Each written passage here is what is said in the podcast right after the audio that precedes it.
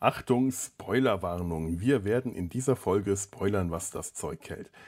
Also, das ist natürlich falsch, denn äh, grammatikalisch zumindest äh, müsste es richtig heißen, wir werden spoilen, was das Zeug hält. Faktisch gesehen ist das auf jeden Fall richtig, denn wir werden spoilen.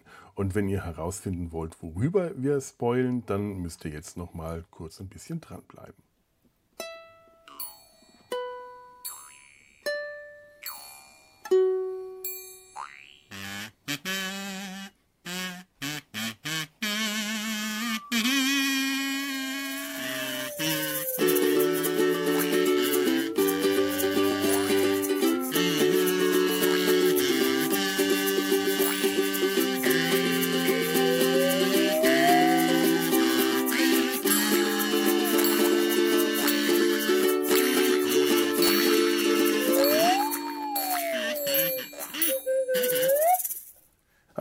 Herzlich willkommen in Data seinem Hals. Äh, ja, heute gibt es eine Podcast-Premiere hier in Data sein Hals, denn ich habe, ich, ich, bin, ich, ich, ich bin geschlechtermäßig in der Unterzahl. Heute zum ersten Mal zwei Frauen im Podcast. Das ist ganz toll, da bin ich, äh, da freue ich mich sehr. Zum einen die liebe Tanja, die ja sehr häufig hier schon bei uns ist. Hallo Tanja. Hallo. Und zum zweiten Mal jetzt heute dabei die liebe Claudia, meine kleine Schwester. Hallo. Hallo. Es ist schön, dass das geklappt hat mit euch beiden. Ja. Ja. Ach, bin ganz Ich freue mich auch. Ich auch. Ja, wie geht's euch denn? Ja. Sehr gut. Ich vergesse das immer am Anfang zu fragen und ich denke mir, muss immer höflich sein. Das ist sehr nett. Ja.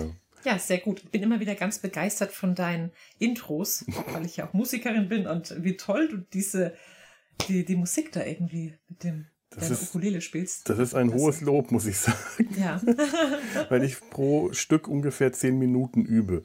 Alles, was länger als zehn Minuten Probezeit braucht. das macht es noch beeindruckender. Ja. Ja, aber das Chaos, das dann in manchen Stücken äh, erscheint, das ist dadurch echt. Das, das, ist nicht einstudiert. Das ist, weil meine dicken Finger die Seiten mittlerweile nicht mehr treffen. Ich, ich habe ich hab festgestellt, äh, das habe ich jetzt nicht auch gehört, jetzt muss ich gerade mal total abschweifen in die, in die, in die Corona-Ecke. Ähm, neulich hatte ich Corona und jetzt habe ich ähm, gestern von meiner Ärztin gehört, was ganz viele Leute dadurch äh, feststellen, sind Koordinationsprobleme mit den Händen, Tippen, äh, Feinmotorik. Mhm. Ich, äh, ich habe das schon seit längerem, das ist glaube ich einfach das Alter oder vielleicht die, die Nachwirkungen der letzten OP, dass ich mich, äh, dass, dass ich mit meinen, meinen, meinen Fingern nicht mehr so geschickt bin. Aber das ist ja äh, äh spannend. Das wusste ich nicht, was so da alles an, äh, was es alles gibt. Hm. Und bist du denn jetzt auch fit für die Aufnahme und fühlst dich wohl, ja? Ja, ja. Ich habe okay. hab einen, einen, einen Hustenreizstiller geschluckt. Ui. Damit ich hier nicht. ja, genau, wenn man es sagt, dann geht's los. Nee, nee, es geht schon. Bei euch alles okay so? Fit und ja. bereit? Ja. Bereit, bereit, über die zweite Staffel Picard zu sprechen. Ja, yeah. Ja, wir freuen uns.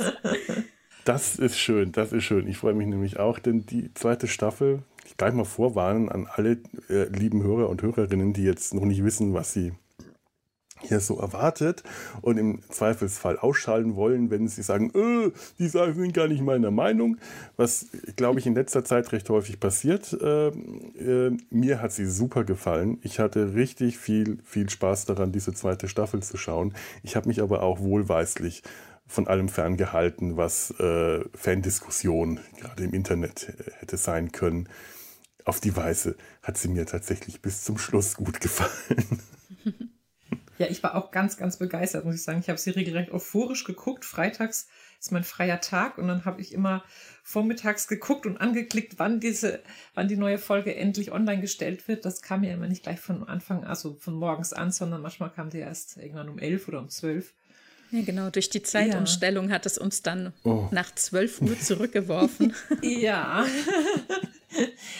Also nein, also ich habe mir auch keine bösen Kritiken durchgelesen, weil ich wollte sie mir auch nicht verderben lassen. Ich ähm, ich war nicht so der große Fan von der ersten Staffel, aber die zweite Staffel hat alles entschädigt. Also die fand ich einfach nur richtig klasse. Ja, tatsächlich hm, genau ja. so fühlt sich auch für mich an.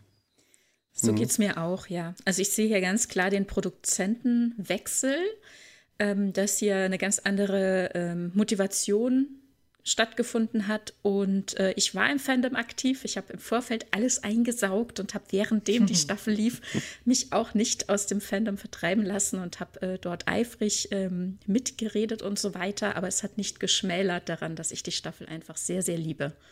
Das ist auch schön. Ich finde, das ist eine schön. große Leistung, etwas, das ich in den Regeln nicht schaffe. Aber da bin ich, da, da bin ich ein bisschen neidisch, dass du da so naja, stark wenn, bleiben kannst. Ja, naja, wenn jemand Argumente gehabt hätte, äh, die dafür gesorgt hätten, dass ich gesagt hätte, ach stimmt, ja, stimmt, da passt ja was nicht. Aber ganz ehrlich, im, im Gegenteil, hier passt einfach alles. Mhm. Und alles, was an Kritik an mich herangetragen wurde, das war komplett unreflektiert und hat entweder gezeigt, dass die Staffel nicht komplett geschaut wurde oder ähm, ja, nicht verstanden wurde. Ich weiß auch nicht und ich verstehe nicht, wie das sein kann, weil ähm, es ist doch da, man muss es ja nur gucken und dann weiß ich nicht, was man daran kritisiert. Natürlich ja. kann es äh, individuell dem eigenen Geschmack nicht entsprechen, aber das ist ja dann kein Argument, dass es mir verleiden kann. Also von daher, ja. Jeder, Ach, wie schön. Jetzt habe ich im Vorfeld gerade noch im Vorgespräch gesagt, darüber wollen wir gar nicht reden und ich habe zielgenau, zielgenau darauf hin, drauf hingesteuert, aber ich, ich zielgenau darauf drauf hingeleitet. Aber wenn ich das jetzt schon gemacht habe, ich kann verstehen, wie das passiert, weil es ist etwas, was ein, also so eine Figur wie Picard, die ist einem sehr viel, vielen einem als Fan unter Umständen einfach sehr viel wert. Mhm. Ähm, mir passiert dasselbe gerade mit Spock ähm, man ist dann einfach schon so vor, mh, mm, man ist voreingenommen in dem mhm. Moment. Man sagt, oh, das ist etwas, was mir heilig ist. Macht mit dem bitte nichts, was mich irgendwie ärgert, sonst, äh, sonst tobe ich wie ein Irrer. Und äh, das passiert einfach so schnell. Da, äh, innerhalb von einem Fingerschnipsen ist man sofort dagegen eingestellt. Und ich weiß genau, wie äh, bei, bei mir das geht. Ich äh, fange auch sofort an, mich aufzuregen, wenn irgendwas Schlimmes äh, mit, mit ja, zuletzt war es ähm, Spock und die alte TOS Enterprise gemacht wird, schlimm aus meiner, äh, aus meiner, äh, äh, aus meiner Sicht. Und dann lege ich auch sofort los. Und es äh, so, so, also ganz häufig ist sowas dann auch unreflektiert oder halt äh, so emotional aufgeladen, dass das, was man sich vielleicht noch an äh, versucht hat, an, an, an Argumenten vorzubereiten, unter dem, unter dem Rand untergeht. Also ich kann sehr gut verstehen, wie das geht, äh, dass Leute die zweite Staffel Picard oder die ganze Serie Picard nicht mögen. Aber damit muss ich mich nicht auseinandersetzen. Das ist deren Problem, nicht meins. Mhm. Deswegen ähm, würde ich sagen, können wir das Thema jetzt hier dann tatsächlich abschließen und uns einfach darauf äh, konzentrieren, mhm. was, äh, was wir aus, aus, der, aus der zweiten Staffel äh, mitgenommen haben. Ich finde, das ist wahrscheinlich für uns äh, deutlich mehr äh, ja, gewinnbringender und genau. für unsere Zuhörer ja. möglicherweise auch, wer weiß. Das schon. Ja, ähm, zweite Staffel PK. Fangen wir direkt mal einfach mit dem Inhalt an. Tanja, da wolltest du was vorbereiten. Genau. Also, wir schreiben das Jahr 2401. Zwei Jahre nach Staffel 1 bekommen wir gezeigt, wo heute alle sind. Picard sitzt der Akademie vor und bewirtschaftet mit Laris zusammen das Chateau Picard. Nachdem es zwischen ihnen zwar knistert, aber aufgrund seines Zögerns zu nichts führt, plant sie, vom Anwesen zu ziehen. Der Bann der Synthetischen ist aufgehoben und Sochi besucht mit der freigesprochenen Agnes Jurati auf diplomatischer Mission erfolgreich Föderationswelten. Seven fliegt auch heute noch für die Fenris Ranger, nun allein auf der überlassen bekommenen La Serena. Alle anderen gingen zur Sternflotte. Raffi nimmt Elnor als Neuling unter ihre Fittiche und Rios befehligt die neue USS Stargazer. Dann treten neuartige Borg auf den Plan und erbitten Hilfe. Der Kontakt eskaliert jedoch rasch und unter dem Kommando des herbeigeeilten Picard explodiert nicht nur die Stargazer. Ab sofort finden wir uns in einer alternativen Konföderationszeitlinie wieder. Hier entwickelten sich die Menschen noch zu noch schlimmeren Rassisten und Schlechtern der Galaxie. Unsere Protagonistinnen kommen schnell wieder zusammen und finden heraus, dass eine Änderung im Jahr 2024 all dem zugrunde liegt und dort verhindert werden muss. Q ist hier zu kryptisch und erstmals gegenüber Picard persönlich aggressiv und handgreiflich. Mithilfe der in dieser Alternative gefangenen Borg Queen reist man nun in die Vergangenheit.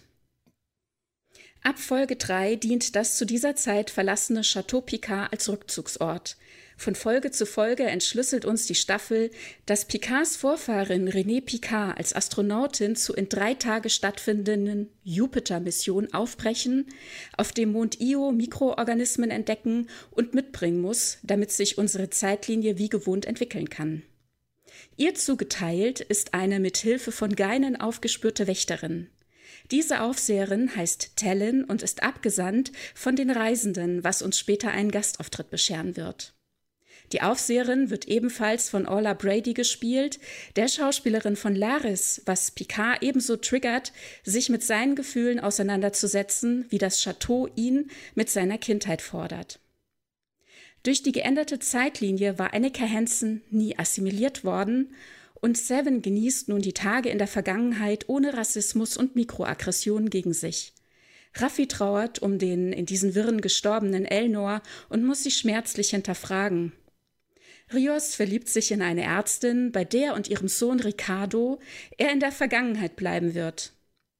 Die einsame, aber schlaue Agnes und die ebenfalls einsame und gefangene Borgwin spielen mit dem Feuer. Letztlich vereinen sie sich in Juratis Körper, was zunächst unentdeckt bleibt. Dr. Sung, Multimillionär im 21. Jahrhundert, experimentiert verbotenerweise mit dem menschlichen Genom. Seine künstlich erzeugte Tochter Kore ist unter freiem Himmel nicht lebensfähig und so seine Achillesferse gegenüber Q. Er nimmt für ein Heilmittel den erbitterten Kampf gegen die Picards auf und macht schließlich gemeinsame Sache mit der Borg Queen. Tellen opfert sich für René, die so ihre Weltraummission begehen kann und äh, sich unsere Zeitlinie wie gewünscht entwickeln wird. Q heilt Kore, die von ihrem künstlich erzeugten Leben erfährt und mit ihrem Erschaffer Sung bricht. Der Reisende, den wir als Wesley Crusher kennen, bietet ihr an, selbst Wächterin zu werden und sie willigt ein. Jurati und die Borg Queen finden sich vereint zu einem. Äh, Entschuldigung, was ist los? Bin ich zu äh, Sing-Sang? Nein, nein, wir haben, äh, hm. wir haben hier gerade äh, das Grinsen angefangen okay. und das hätte ich aus dem Konzept gebracht. Ich glaube, wir haben einfach beim, den, beim Namen Wesley Crusher Okay. Äh, ein, beide gefreut. familiäres okay, okay. Grinsen aufgesetzt. Entschuldigung. Okay, Jurati und die Borg Queen finden sich vereint äh, zu einer neuen Königin zusammen. Diese verfolgt das Ziel, eine gemeinsam, äh, Entschuldigung, eine Gemeinschaft der Freiwilligkeit zu bilden und fliegt mit der La Sirena ihrer Wege. Die letzten drei Tage waren für alle aufwühlend und erkenntnisreich. Seven, die um ihr Leben zu retten von der neuen Borg-Queen wieder mit Nanosonden und damit ihrem gewohnten Implantaten ausgestattet wurde, nimmt ihr Ich nun an. Raffi hofft, dass sie nun nicht mehr vor allem davonläuft. Selbst will auch sie an sich arbeiten, nicht immer alles muss bekämpft werden. Jean-Luc Picard musste sich seiner verdrängten Vergangenheit stellen, wobei ihm Tellin half. Seine Mutter hatte Depressionen und in einer schwierigen Phase erhängte sie sich. Er gab sich die Schuld, denn als Kind schloss er ihr Zimmer auf, in dem sein Vater sie eingesperrt hatte. Als er im Jahr 2024 diesen Schlüssel zurück in sein Versteck legt, erscheint Q. Er ist froh, dass Picard sich dem gestellt und sich selbst vergeben hat. Das Trauma war der Schlüssel zu seinem Unwillen, sich jemandem zu öffnen. Qs Zeit läuft ab, und diesen letzten Dienst wollte er an Picard tun, damit es ihn nicht gleich ergehe. Denn Q sieht einem einsamen Tod entgegen. Die ihm verbleibende Energie will er in ein letztes Schnippen investieren, um alle zurück ins Jahr 2401 zu schicken. Picard erinnert Q. Hierbei ist er nicht alleine. Ein letztes gleißendes Licht vom finalen Schnipsen. Wir kommen zurück in die Cold Open Sequenz der ersten Folge. Picard deaktiviert die Selbstzerstörung der Stargazer und erkennt mit der, der, äh, der Stargazer und erkennt in der ungewöhnlichen Borg Queen Agnes Jurati. Nun erhalten wir die Erklärung. Ein gefährliches Ereignis steht bevor, welches nur gemeinsam eingedämmt und galaktischer Schaden abgewendet werden kann. So geschehen erbitten die Borg um professorische Aufnahme in die Föderation, um an dieser Stelle zu wachen. Der Ursprung des entstandenen Transwarp-Kanals ist unbekannt und benötigt Wächter. Auch Elnor wurde gerettet, da Rios in der Vergangenheit blieb, witzelte Q zuvor, er habe Energie für ein Geschenk übrig. In Geinens Bar erfahren wir, dass Rios und seine neue Familie ein erfülltes Leben im 21. Jahrhundert hatten. Ricardo erforschte den Mikroorganismus, welcher Grundlage für die Säuberung einiger unserer Umweltverschmutzungen war. Der veränderte Picard trifft Laris gerade noch auf dem Chateau an, die ihnen eine zweite Chance gibt. Ach ja. Oh, das war sehr schön, Tanja. Vielen Dank. Ah ja, ich, ich, ich habe jetzt gerade wirklich nochmal alles schön Revue passieren ja. lassen können. Ganz ich toll. die schönen Bilder alle im Kopf gehabt. Ich bin jetzt gerade auch noch so richtig schön im, im, im äh, Geschichten erzählt bekommen. ich weiß gar nicht, wie ich jetzt anfangen soll. Ah. Ja. Ja, fangen fang wir, ähm, ja gut, über die erste Folge hatten Tanja und ich ja schon mal geredet, aber fangen wir ruhig nochmal da am Anfang an. Also mhm. es sind jetzt so die ersten beiden Folgen, die brechen ja sehr raus oder die stechen raus. Das sind nochmal so ganz eigene äh, Folgen. Und ich finde immer noch äh, sehr schön in der ersten Folge, wie man einfach mal ruhig den Anfang erzählt, ruhig erstmal alles ins Bild setzt. Wo sind die Leute jetzt angekommen? Äh, wo, wo haben sie sich in den letzten Jahren seit der ersten Staffel hinentwickelt? Was machen die jetzt? Das gefällt mir nach wie vor gut, weil es auch so eine, so, so, so eine Ruhe äh, auch erstmal gibt. Man, man stürzt nicht sofort, sofort los ins Abenteuer, sondern man mhm. gibt sich erstmal eine Folge Zeit damit. Ja, das fand ich auch gut, weil es, ist, es wird ja dann alles sehr rasant und ganz mhm. viele tolle Puzzleteile, die sich dann am Ende zu einem ganz wunderschönen ganzen Bild zusammenfügen, was ich auch toll fand. Und das fand ich irgendwie schön am Anfang, war es erstmal ruhig, bevor dann so der Sturm losging. Es war mir schon fast ein bisschen zu ruhig am Anfang. Also Picard, der wirklich dann jeden nochmal herzlich in den Arm nimmt und schön, dass sie da sind. Als dann Q aufgetaucht ist, dachte ich mir, jetzt kommt gleich auch schön, dass sie da sind. Aber es passte alles. Man hat einfach nochmal so einen Überblick über alle Figuren bekommen. Ja, ja. Brauch, das braucht man auch eigentlich, weil man, man kennt unter Umständen die Figuren einfach noch nicht gut genug.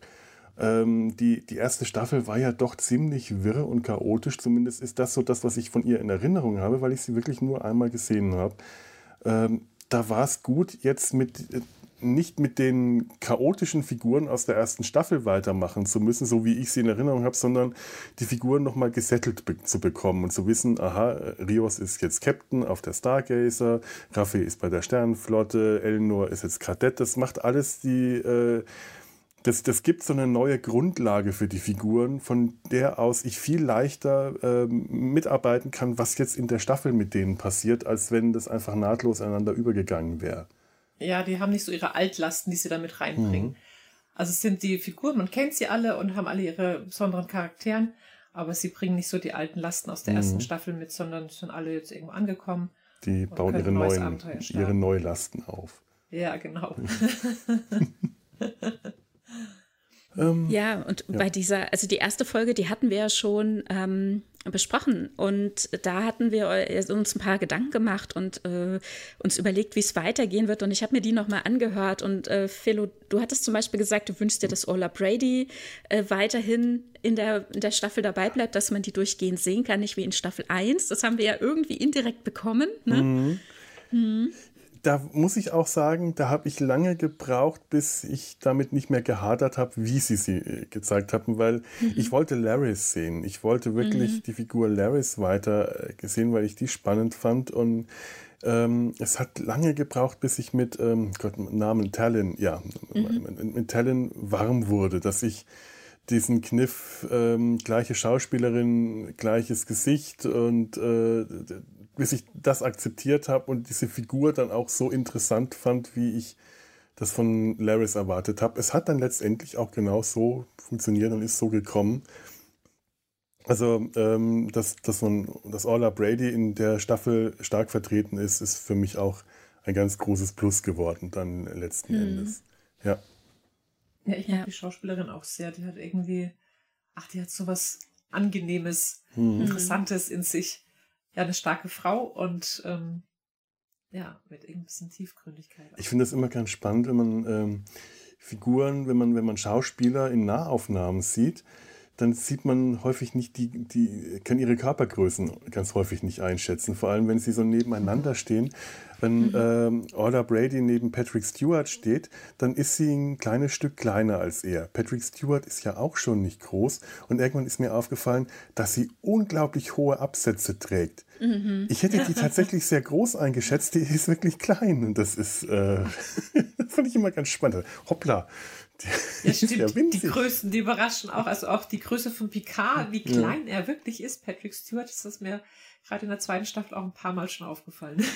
Ja, besonders mächtig ist es natürlich, im, äh, wenn er neben Q steht, also neben ja, John Delancey, Patrick Stewart ja. neben John Delancey. genau, und wenn es dann so rauszoomt und man sieht sie beide in voller Körpergröße, dann ist es sehr extrem. Aber das fand ich in dem Moment natürlich, also gerade hier Q, der sich dem Menschen, dem kleinen Menschen, quasi ja. dem schwachen kleinen Menschen zuwendet, sehr, sehr eindrücklich. Ja, es passte so. Da waren auch Momente aufgebaut. Am Ende in der letzten Folge sitzen die ja beide in dem Wintergarten. Ja.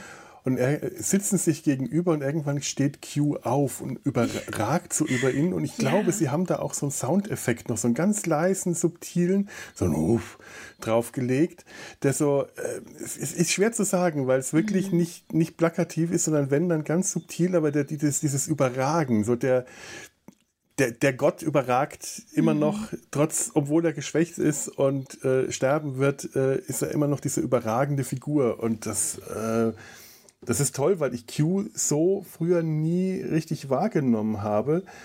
Man hat Q halt als ähm, ja, in unterschiedlichen Formen gekannt, hauptsächlich so als, als ähm, so, eine, so eine Art Loki-Figur, so ein, so ein, so ein mhm. Manchmal auch so als den weisen Richter, manchmal einfach als den Feind, aber ähm, diese, diese mächtige Gottfigur, der, der sterbende Gott, äh, der, der hier darstellt und sehr viel verletzlicher und äh, ist gleichzeitig und mächtiger wirkt dadurch. Ähm, so habe ich Q wirklich äh, in der ganzen Zeit nicht erlebt und ich finde das großartig. Und ich finde es auch kein Widerspruch, weil Q nee, ist in sich ja schon ein, ein wandelnder Widerspruch. Wie kann. Na, und er hat sich auch entwickelt. Ne? Also ja. Also gerade jetzt hier die letzte Zeit seines Daseins, ne, wo er sich selbst hinterfragt. Mhm. Ne? Auch gerade in dem Dialog mit Geinen, so eine, äh, ich glaube, so Folge 9 oder 8, mhm. wo sie ähm, vom FBI gefangen, also festgenommen wurden, ne? also Picard und Geinen. Und dann kommt ja Q an, weil er wurde ja ursprünglich gerufen und brauchte so wahnsinnig lange, weil er ja eben geschwächt ist und brauchte so lange, bis er dann ankommen konnte. Ich habe mich gefragt, ob er ein Taxi genommen hat oder ob er in den Bus, mit dem Bus gefahren ist. Ich hätte das gerne erlebt. Ich, hatte, ich hätte den, den Bus nehmen müssen. Das hätte ich gerne gehört. Ja, ja, vor allem, er war ja zuvor, hatten wir ihn gesehen in Frankreich. Ne? Nee, und dann hatten wir ihn gesehen, naja, er muss ja irgendwie, nee, nee, ja gut, war, vielleicht. Er war, in LA. er war auch in den ja. Staaten, ja. Hm. Er, er, hat ja den Psychiater für äh, ja. Äh, René Picard gespielt. Ja, das war allerdings auch eine Aufzeichnung, die kann schon länger her gewesen sein. Aber ja, manchmal aber hat es mit den Schnipsen ja noch gut funktioniert. Mhm. Mal mehr, mal weniger, je nachdem, wie mhm. viel Emotion er da auch reingelegt hat, womöglich. Und dann später ging es immer wieder mhm. damit runter. Er muss ja auch irgendwie nach Frankreich noch gekommen sein. Ja. Vielleicht mit Ryanair. Oder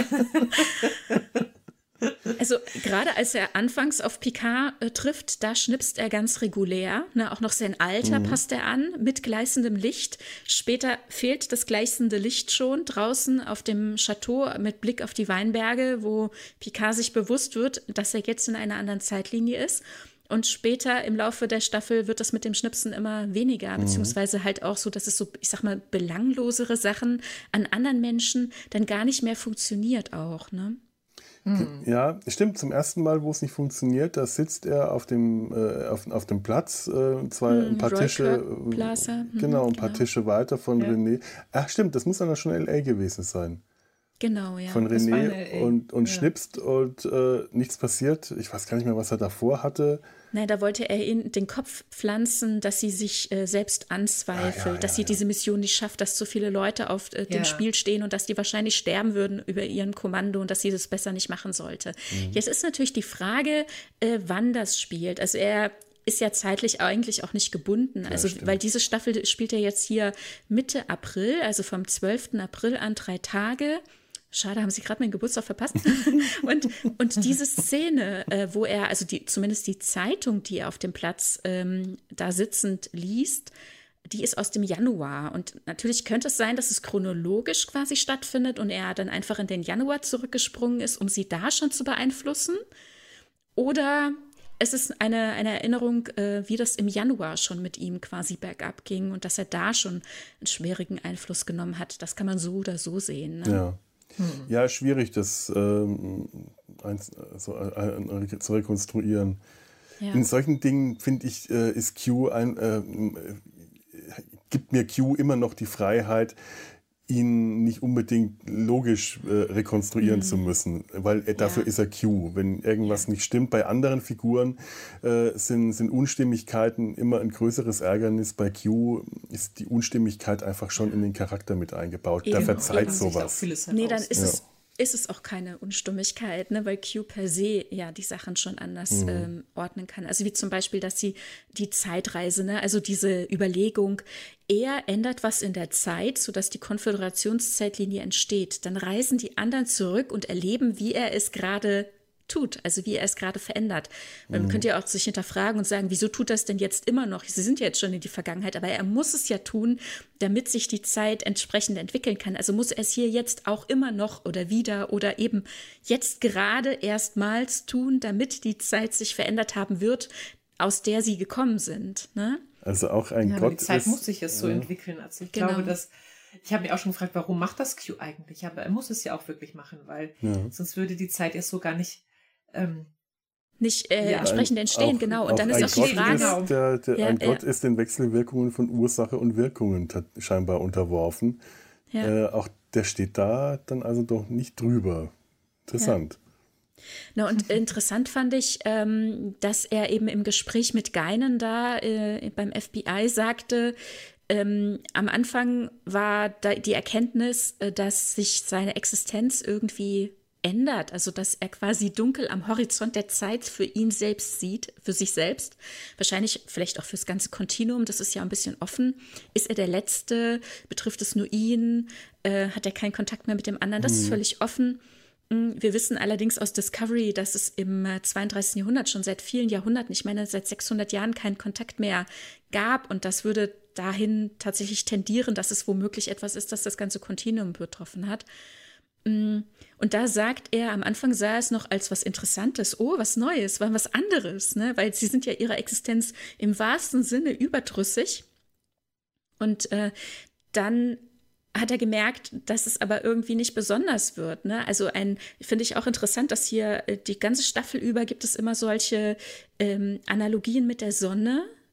Und da sagt er, ein Stern, der verglüht, der zur Supernova wird, der glüht einmal noch auf, bringt nochmal die volle Pracht äh, von sich raus und ähm, im Gegensatz dazu scheint er einfach nur zu verwelken, also zu verglühen. Ja. Er klimmt nur noch und er geht einfach so dahin und das ist so unbefriedigend für ihn und das will er nicht hinnehmen. Ne?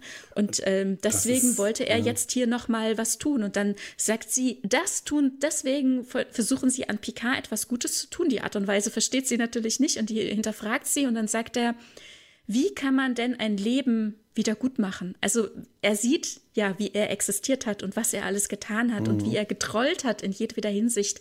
Und er nennt sich selbst Zerstörer von Welten und so weiter. Ähm, und ja, er, er sucht irgendwo seiner Existenz noch einen abschließenden Sinn zu geben und für sich selbst auch eine gewisse Vergebung wahrscheinlich zu finden. Ja.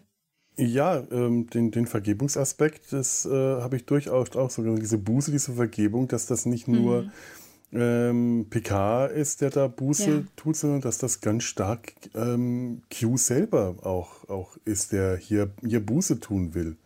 Ja, so habe ich das, das auch wahrgenommen. ich auch ganz stark so. Mhm. Ja, es ist schon fast eine Entschuldigung auch an Picard, was er alles getan hat oder versucht hat, irgendwie ja, einen runden mhm. Abschluss mhm. zu finden. Und das merkt man auch in seiner ganzen Mimik und alles. Also oh, er, ja. er wandelt wirklich vom Bösen zum Guten. Und ähm, was jetzt John Delancey sowieso ganz toll kann, also ich finde ja, es ist ein Schauspieler mit so vielen Gesichtern.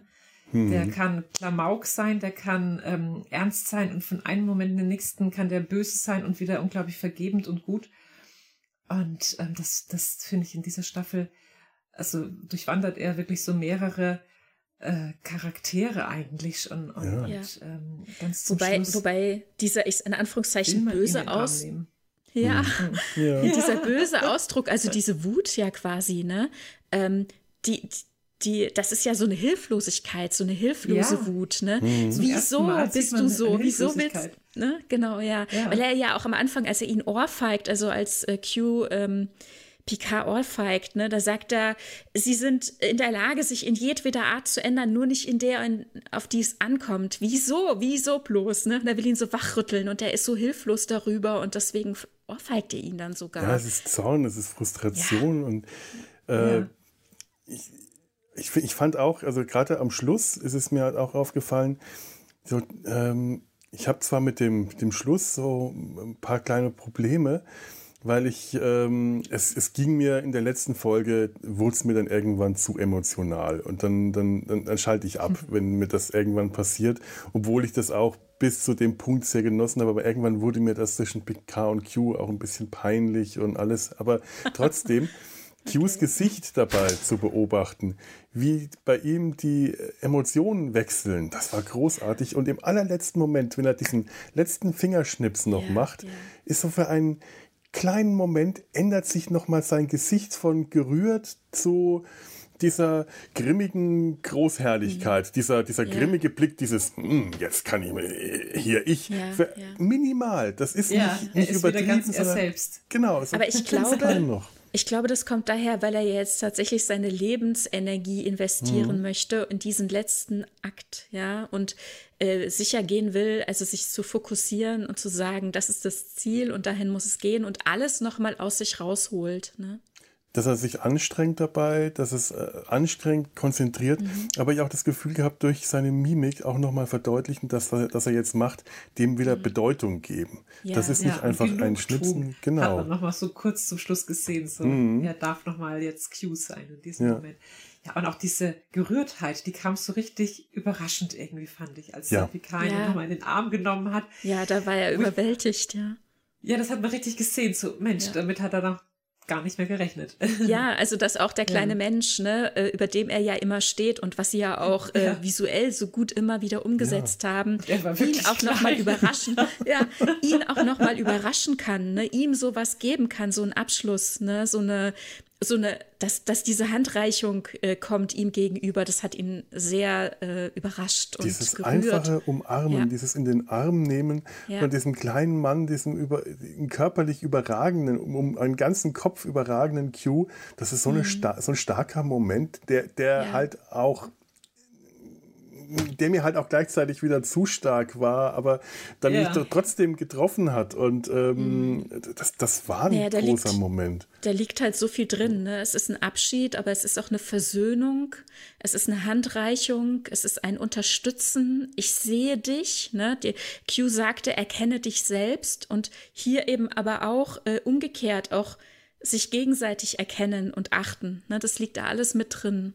Ja, ein ja. respektvoller Abgang. Ja. Also so wirklich dieser Respekt füreinander, der war auch nochmal ganz ja. deutlich. Und dass sie halt wirklich, ja, man sagt ja, ähm, derjenige, der einem am nächsten nach dem besten Freund kommt, ist der ärgste Feind. Mhm. Ähm, die beiden sind Freunde irgendwann. Also man, die haben sich 30 Jahre lang waren die, äh, waren die Sparingspartner sozusagen und irgendwo, man merkt wirklich in diesen letzten paar Sekunden noch, doch, da ist eine Freundschaft. Ja, das ist, das, das, ist das, was diese ja. Umarmung für mich gesagt hat.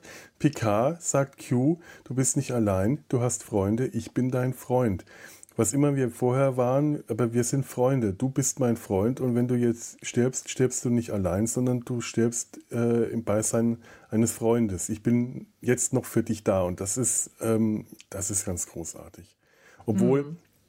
ich halt leider auch sagen muss, ich fand dieses Verglimmen, von dem er da spricht, äh, ein bisschen unbefriedigend. Er ist halt plötzlich einfach nicht mehr da. Er ist dann weg und ich hätte gerne irgendwas ja. noch, irgendwas noch erlebt äh, mit Q. Dass er so einfach verschwindet, hat mich dann doch ein bisschen unbefriedigt zurückgelassen. Das ist, hm. ich weiß nicht, ob es besser gewesen wäre, wenn man da jetzt irgendeinen großen Effekt gemacht hätte. Wahrscheinlich nicht. Wahrscheinlich äh, würde mir das dann noch weniger gefallen. Aber das war einfach nur so ein kleiner Ton. Irgendwie hätte ich, habe ich in dem Moment keine Ahnung, was anderes erwartet erwartet. Aber ähm, ist, ist nicht so. Ja. Hm. Also so schlimm ja. ist es allerdings dann auch nicht gewesen. Hm. Ähm, ja, es ist so, die ganze letzte Folge hat mich so nach 20 Minuten, ähm, hat, also das war die, die, einzige Folge, die mir tatsächlich nicht gefallen hat, weil nach 20 Minuten war die, die, die große finale Action weg. Sie haben alles geschafft und der Rest waren ähm, Abschiede und ähm, aller, aller Tolkien, aller äh, mhm. Herr der Ringe. Ja, ähm, aber da ähm, hat sich ja, ja, auch im Grunde aufgelöst. Äh, ne? da, da hat halt jeder Strang und jeder Charakter quasi seinen Abschied genommen mhm. und, und äh, äh, die, die Geschichte wurde auch aufgelöst. Also wie zum Beispiel dann eben final auf der Stargazer, da bekamen wir erst dann die finale Erklärung äh, für diesen Handlungsstrang von den Borg. Hm, also ich finde es interessant, dass du sagst nach 20 Minuten, weil ab Minute 19 habe ich nur noch geheult. weil das ist der Tod, das ist der Tod von Tellen und danach kam dann Wesley Crusher und dann war es ganz aus mit mir und danach, ah, joje. es ist auch nicht so, dass ich das alles, mich das alles kalt gelassen hat oder ich dachte, oh, blöd, langweilig. Tatsächlich fand ich das alles sehr schön, schon einfach, weil sie die, die Handlungsstränge alle zum Ende gebracht haben. Also ich habe tatsächlich hm. äh, da mal drauf geachtet, was mir so die eine Kritik, die ich äh, aufgenommen hatte, waren ähm, verpasste Erzählchancen. Und das mhm. hat man ja recht häufig und ganz häufig bemerke ich sowas beim ersten Mal schauen einfach nicht oder es muss schon mit dem Holzhammer kommen oder wirklich schlimm. Und jetzt auch beim zweiten Mal hatte ich einfach nicht das Gefühl, dass hier große Erzählstränge oder irgendwelche wichtigen oder überhaupt Erzählstränge nicht zu Ende gebracht wurden. Das Einzige wäre vielleicht noch Sochi aus der ersten Folge, ihre Goodwill-Tour durch die Föderation. Äh, das ist das Einzige, das nicht weitererzählt wurde. So hatte ich das Gefühl. Und äh, ich mir, gut, da kann ich auch drauf verzichten. Und später hatte ich das schon den Eindruck, dass alle Handlungsstränge, so was die Figuren betrifft, die äh, dabei sind, was seine Crew betrifft, was die einzelnen äh, Personen betrifft, auch die, die neu dazu kamen, wie der FBI-Mann oder wie Geinen, die neu dazugestoßen sind und äh, Talon und alles, die wurden mhm. zu einem Ende gebracht, auch ähm, wenn es halt manchmal ein etwas schnelles Ende war, aber beispielsweise, weil du gerade Wesley Crusher gesagt hast, das ist ja eigentlich ein Ende Deus Ex Machina, wie es im Buch steht, und ich habe mich einfach nur gefreut. Ja, kann, ich, also das war ja wirklich die, die absolute Oberüberraschung. Ja. Das da, war, ich, da war ich auf dem ähm, Sofa mit so einem Grinsen und habe mich einfach nur gefreut, ja, weil, ich, ja. weil mir Wesley Crusher jetzt in den letzten Jahren so ans Herz gewachsen ist, seit, auch seit ich ihn im Original sehe und nicht mehr seine quäkende Synchronstimme hat. Ich muss jetzt ganz ehrlich sagen, dass sie die Synchronstimme hier wiedergenommen haben. Ich habe es gestern nochmal versucht, auf Deutsch anzuschauen. Das ja, geht wiederum fies. gar nicht. Da, äh, also, Will Wheaton hat eine sehr, äh, äh, hat einfach eine erwachsene Stimme mittlerweile. Den sollte man nicht mehr so dieses Quäken geben. Da hätte man, finde ich, durchaus mal überlegen sollen, ob man ihm äh, nicht doch eine neue Synchronstimme gibt und auf den, den Wiedererkennungswert mit allen Synchronsprechern vielleicht einfach mal pfeift an der Stelle, weil es hat nicht mehr gepasst dadurch. Aber ich fand es halt einfach ich toll. Ich habe es mir auf Deutsch mhm. angehört, angeguckt, weil ich, ich bin ja dem Englischen nicht ganz so mächtig. Und ähm, äh, ja, es ist halt einfach der Wiedererkennungswert dann, ne, der dann noch da ist. Also ich fand es okay ja. mit seiner Stimme, auch wenn er quäkt, aber der hat ja damals schon gequäkt. Ja, aber deswegen hat er mich damals, als ich das in den 80er und 90ern gesehen habe, auch furchtbar genervt. Und erst seit ich den im Original kenne, weiß ich, dass das kein nerviger Charakter ist, weil er mich akustisch nicht mehr nervt und ich dann eine Chance bekommen habe, Wesley Crusher tatsächlich als Person wahrzunehmen und zu verstehen, was dieser Teenager auf dem Schiff eigentlich, äh, äh, was, was der da erlebt und wie der mit, mit, äh, damit umgehen, umgeht, dass er äh, so, ein, so, eine Außenseiterposition auf dem ganzen Schiff einnimmt. Der hat, ähm, es gibt keine Kinder oder ganz wenige, mit denen er irgendwie connected, zumindest sieht man das nicht, man kriegt das nie gezeigt. Er ist immer mit den Erwachsenen äh, zusammen, wenn man ihn sieht. So gut wie äh, immer, bis auf wenige Ausnahmen.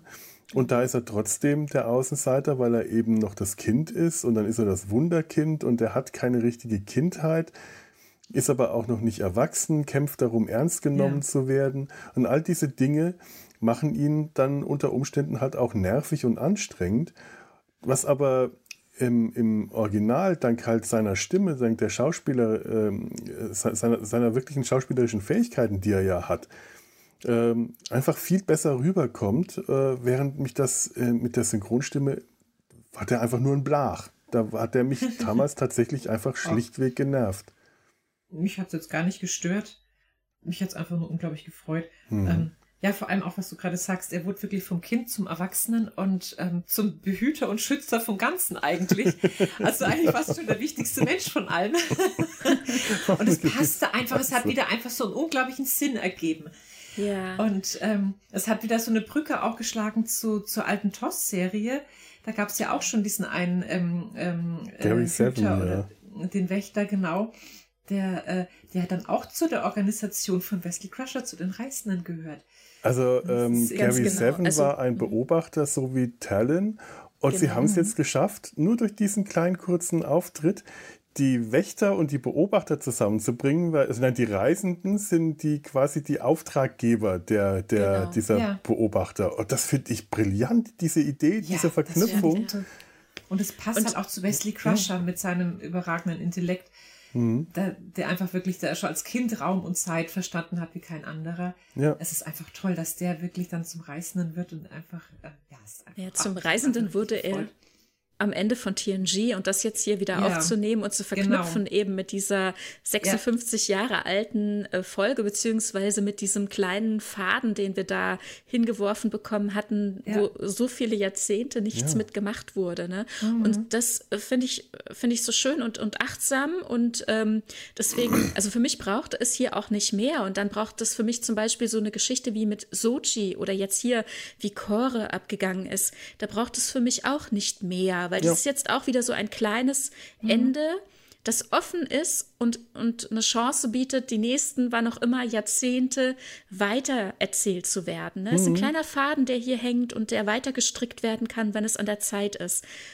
Also genau so, wie er eben vor 56 Jahren da hing. Ne? Und man wusste, aha, ja. Gary Seven ist so ein Supervisor, eben so ein Aufseher, Wächter der von irgendeiner übergeordneten, in Anführungszeichen, Organisation geschickt äh, wird und mit äh, Technik ausgestattet, eine Aufgabe hat, aber wer und wo und wie und weiß, äh, war undefiniert. Und hier wurde es jetzt eben aufgegriffen, definiert und mehr braucht es für mich auch überhaupt nicht. Und weiterhin gibt es kleine ja. lose Fäden, die in der Zukunft aufgenommen werden können. Aber es passt so gut zusammen.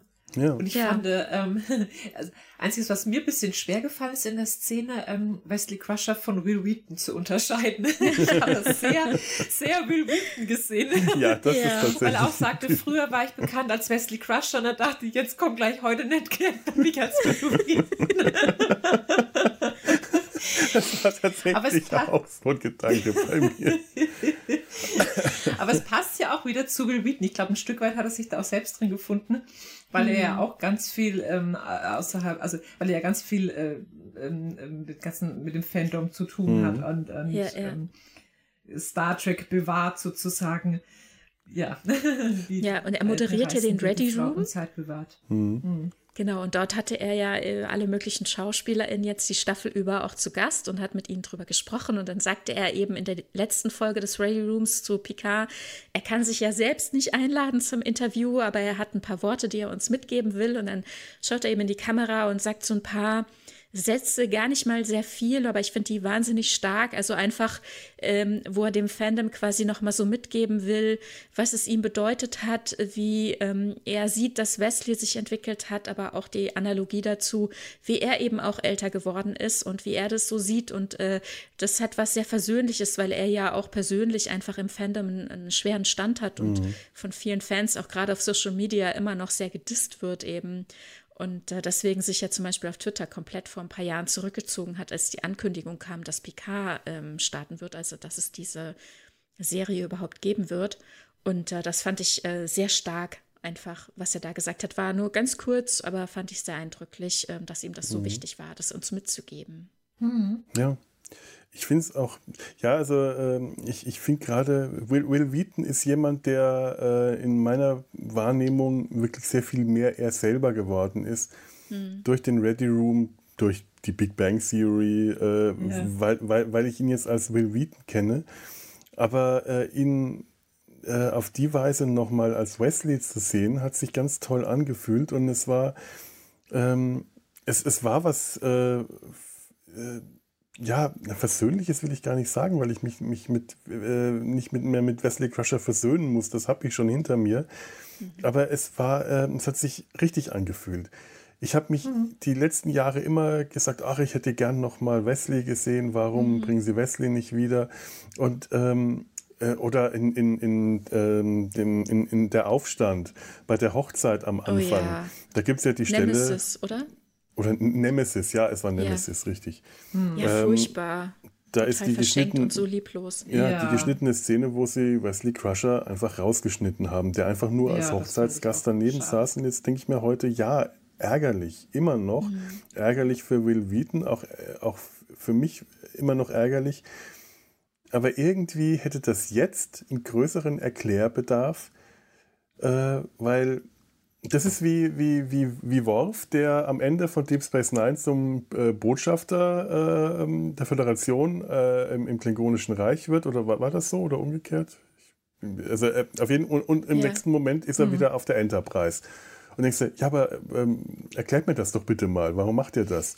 Und dann wäre das ein größerer äh, Erklärmoment. Will we, äh, jetzt jetzt habe ich selber schon. Wesley ist einer der Reisenden warum ist er auf der Hochzeit? Klar, vielleicht ist er einfach auf der Hochzeit, sagt so, ich, ich unterbreche meine Reisen mal kurz und danach äh, schnipp ich und hatte bin wieder unterwegs. Eine, hatte er nicht auch eine Starfleet-Uniform an auf der Hochzeit? Ja, ja, genau. Ja, eben. ja. ja das ist natürlich das sehr verwirrend.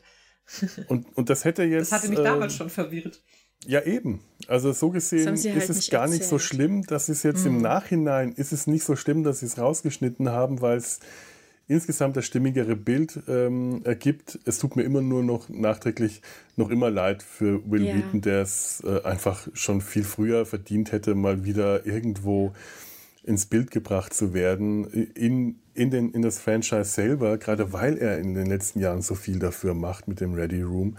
Ja. Ähm, hat mich das hier einfach gefreut und vor allem, es hat einfach gestimmt. Sie haben diese, diesen alten Erzählstrang wieder aufgenommen und haben den ganz toll verknüpft.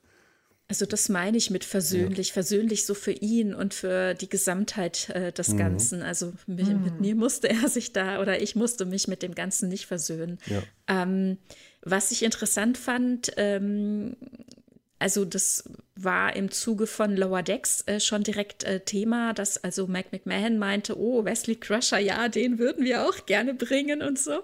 Und dann war das ganz schnell sehr laut irgendwie so, auch ähm, auf Twitter. Und äh, ich glaube persönlich, dass auch Prodigy mit dem Gedanken gespielt hat, ähm, Wesley Crusher auftreten zu lassen hm. oder in irgendeiner Form einbringen zu wollen. Und auch im Ready Room war es, ich meine, Alex Kurtzman, der gesagt hat, und plötzlich kamen alle auf mich zu und meinten, wir wollen Wesley Crusher und so, um Moment, der Charakter, den irgendwie ewig keiner wollte, alle wollen ihn plötzlich. Und dann hat man sich entschieden, also Picard dem Vortritt zu geben, natürlich der Serie, die quasi aus TNG erwachsen ist und wo er eben ja auch persönlich auftreten kann und nicht in Anführungszeichen nur als Voice Actor, ne?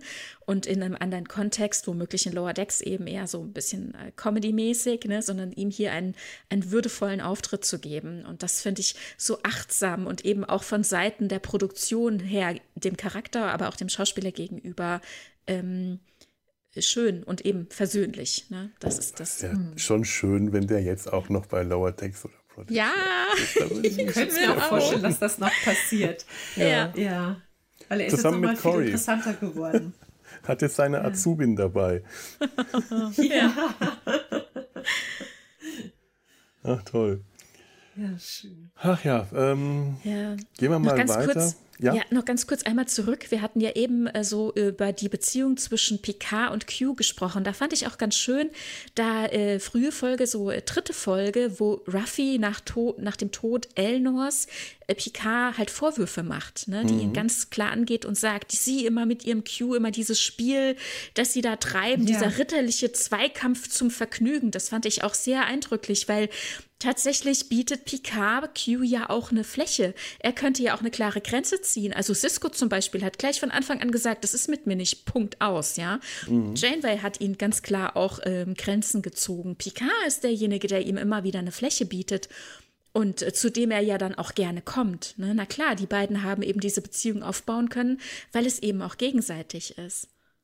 Ja, das stimmt. Götter haben Lieblinge. Ja, genau. Aber ähm, kommen wir damit dann doch gleich mal zu Picard, denn das ist ja mhm. eigentlich das ganze, ganz große Thema in dieser Staffel. Ja sein. Naja, er ist eben auch die Titelfigur, ne? Ja, so heißt die Serie. Ja. Das darf man nicht vergessen, ne? weil, also, wenn man sich so betrachtet, äh, wie halt jetzt hier mit diesem Komplettcast umgegangen wurde, ne? Also für manche SchauspielerInnen endet ja jetzt hier eben auch ähm, der Dreh, beziehungsweise mhm. eher ihre äh, Geschichte der Charaktere wurde irgendwie beendet oder sie sind irgendwie weitergegangen mhm. und werden in der dritten Staffel eben nicht weiter dabei sein.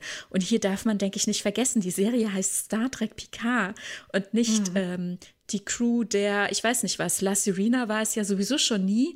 Ne? Deswegen, also von daher, Picard ist der Dreh- und Angelpunkt. Mhm. Es wird immer äh, Picard and his Motley Crew, sein äh, bunt zusammengewürfelter Haufen im ja. Internet geschrieben.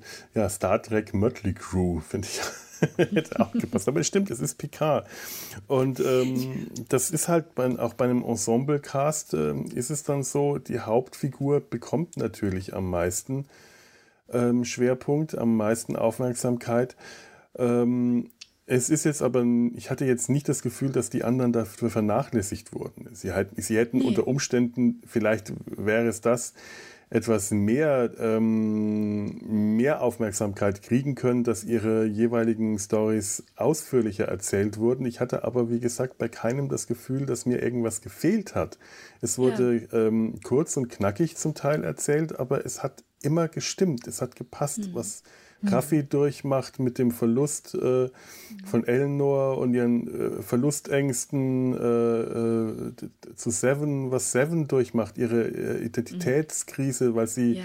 plötzlich durch den ähm, Sprung in die, in die andere Realität ihre Borg-Implantate verliert und jetzt merkt, mhm. wie gut sie mit Menschen zurechtkommt, dass sie auf einmal kein Borg mehr ist und wie sie damit kämpfen muss und dass sie dann am Schluss ja die Borg-Implantate wieder äh, bekommt, weil die, die, die Agnes Borg Queen ihr das Leben rettet und das nur dadurch machen kann, dass sie ihr wieder ihr altes, ihre Borg-Implantate wieder einsetzt. Ja. All diese Dinge, das ist so stark, da will ähm, ich nachher auch noch was zu sagen. Kann, mhm. kann, hätte man natürlich ja. noch folgenweise auserzählen können. Wäre das eine 24-Folgen-Staffel, wäre das möglicherweise auch passiert, aber dann wäre unter Umständen mhm. die ganze Erzählung auch so in die Länge gezogen, ja. was bei einer 10-Folgen- Staffel halt einfach knackig erzählt wird. Da war die, das, das mhm. Tempo genau das richtig. Ist vielleicht auch zu konfus geworden. Ja. Ja. Also ich fand, jeder, jeder Charakter hat irgendwie seine eigene Geschichte einfach auch verdient. Mhm.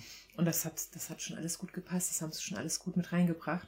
Ja, ja. auch Seven fand ich auch, äh, da tat ich mir zum Teil ein bisschen schwer, sie so als Seven von der Voyager zu sehen. Also sie hat sich doch schon mhm. sehr entwickelt. Sie ist sehr, sehr menschlich geworden und ähm, hat so diese flapsigen Sprüche drauf und ähm, ist so eine richtig coole und taffe geworden. Das ist irgendwie, also ist hier, also ich sehe wirklich da gar kaum noch die Seven aus der Voyager. Das hat mir zum Teil noch so ein bisschen gefehlt. So diese mhm. steife Borg, die doch so ein bisschen mit der Menschlichkeit noch Schwierigkeiten hat. Also sie ja, man darf aber nicht vergessen, wie viel Zeit vergangen ist. Ne? Eben, also wie viel, sehr viel wie, Zeit vergangen. Ja. Es, waren, es waren nur wenige Jahre, die sie auf der äh, Voyager verbracht hat. Also diese Zeit, die wir da gesehen haben, unmittelbar mhm. aus dem Ausscheiden des Kollektivs, da haben wir nur drei oder vier Jahre gesehen. Ja. Ne, das war eine intensive Zeit, wo sie so viel durchgemacht hat und sich da ja auch schon stark verändert hat, wenn man denkt, woher ja, sie kommt. Ne? Und jetzt sind Jahrzehnte vergangen Ne? Mm. Also von daher natürlich äh, ist da einiges passiert, aber nichtsdestotrotz in ihrem Charakter und in ihrem Erleben ihr gegenüber, was, was von der Gesellschaft auf sie zukommt, als auch wie sie bereit ist, ähm, das aufzunehmen und dem entgegenzutreten oder eben auch ähm, ihr, ihr Verdruss darüber, ähm, wie man ihr entgegentritt. Ne? Das fand ich wahnsinnig mhm. stark dargestellt mhm. und das, das erzählt ja. uns diese ganze Staffel. Aber ich möchte auch noch mal ganz kurz was dazu sagen, wie jeder quasi hier so betrachtet wurde oder welchen Anteil jeder an der Staffel bekommen mhm. hat. Also ich sage hier ganz klar, na klar, also Picard ist der A-Plot, ne? Und die anderen splittern sich dann quasi so auf in B, C, D und E-Plots quasi, ja. Und wenn man jetzt eine Staffel erzählt bekommen hätte, wie das früher war, ne, dass jeder ähm, Einzelne eben nicht seinen äh, Erzählstrang über die zehn Folgen gezogen hätte, sondern eben in einzelne Folgen, in ein oder zwei Folgen mhm. untergebracht hätte, dann wären das eben auch entsprechend die B- und C-Plots gewesen, in einzelnen Folgen. Und so hat man das Ganze gezogen, ne, über zehn Folgen. Und dann für den einen oder die andere ist es dann halt ein bisschen dünner geworden. Und für eine Seven ist es etwas mächtiger. Das ist dann vielleicht in Kombination mit Raffi zusammen eher so in Richtung B-Plot oder C-Plot. Ne? Und, und jemand wie Rios, der so sowieso so einen kleinen Parallelstrang bildet, mit mhm. seinem Finden im 21. Jahrhundert ja. oder ähm, eine, na klar, ich meine eine Sochi, die ja ganz klein, eine, einfach nur so ein kleines loses Ende geblieben ist oder eine Chore, die das dann quasi auf der Ebene aufnimmt, das ist dann halt entsprechend äh, dünner. Ne? Aber also ich finde, dass jeder eben gut bedacht ist, dass es in dem Maße ja, gut untergekommen ist. Mhm. Also ich, ich finde es auch erstaunlich, wie gut sie das in zehn Folgen untergebracht haben, ohne ja. dass es zu wäre wird. Also ja. es sind ja wirklich unglaublich viele Geschichten und Nebengeschichten, ähm, äh, die da äh, spielen. Also auch hier mit, mit Zoom und ähm, mit, mit, mhm. mit, mit Raffi und Seven oder mit, mit ähm, jetzt fällt mir gerade der Name nicht ein, Rios, genau. Ja. Aber es ist nicht zu viel. Es ist irgendwie, es ist eben diese ganzen Puzzleteile, die am Ende dann wirklich wieder ja. alle zusammengefügt werden. Und ähm, nein, es ist nicht so konfus. Hätte ich auch erst gedacht, das wird alles zu konfus, aber es fügt sich immer wieder alles irgendwie zusammen. Es ist eine komplexe Handlung. So, so habe ich das. Mhm. Es ist mhm. eine komplexe Handlung. Es ist nicht äh, straight, sondern es muss wie halt bei, bei so einer Handlung immer wieder Hindernisse auftauchen, die es äh, aus dem Weg zu beseitigen, zu beseitigen gilt. Ähm, wenn, immer wenn die, äh, wenn die, die, die, die Helden denken, so, jetzt sind wir auf dem guten Weg, passiert irgendwas. Dann werden sie vom FBI verhaftet oder dann hat Zoom Auch irgendwas eine tolle Neues. Geschichte noch. Ja. Und das sind mhm. alles so Sachen, die äh, kannst du, äh, die, die können konfus wirken, aber hier sind sie, äh, finde ich, ähm, auch weil die, sie, sie wirken komplex, auch weil äh, ganz viele dieser Geschichten jeweils eine Folge bekommen haben. Also ganz häufig ist es so, jede Folge erzählt irgendeine Geschichte. Die Sache mit dem, äh, mit dem FBI-Mann hat sich vom Ende der Folge davor, äh, fing die an so, äh, und hat sich dann über eine Folge hin entwickelt. Und danach war der auch wieder weg, aber er hat eine wichtige Rolle gespielt. Hm. Und diese Geschichte war toll. Das war so eine Scully-Mulder-Geschichte, äh, so eine, so eine äh, Akte X-Geschichte. Und der war toll, dieser Charakter. Ja. Der hat mich an John Ritter erinnert. Ich weiß nicht, ob ihr den noch kennt. Ähm, Schauspieler, äh, der in nee. den 80ern, 90ern, ähm, wie, wie hieß denn diese, diese Komödie, wo er mit den zwei Frauen aus den 70ern in so einem Apartment, der hat, bei Scrubs hat er den Vater von äh, äh, JD, egal.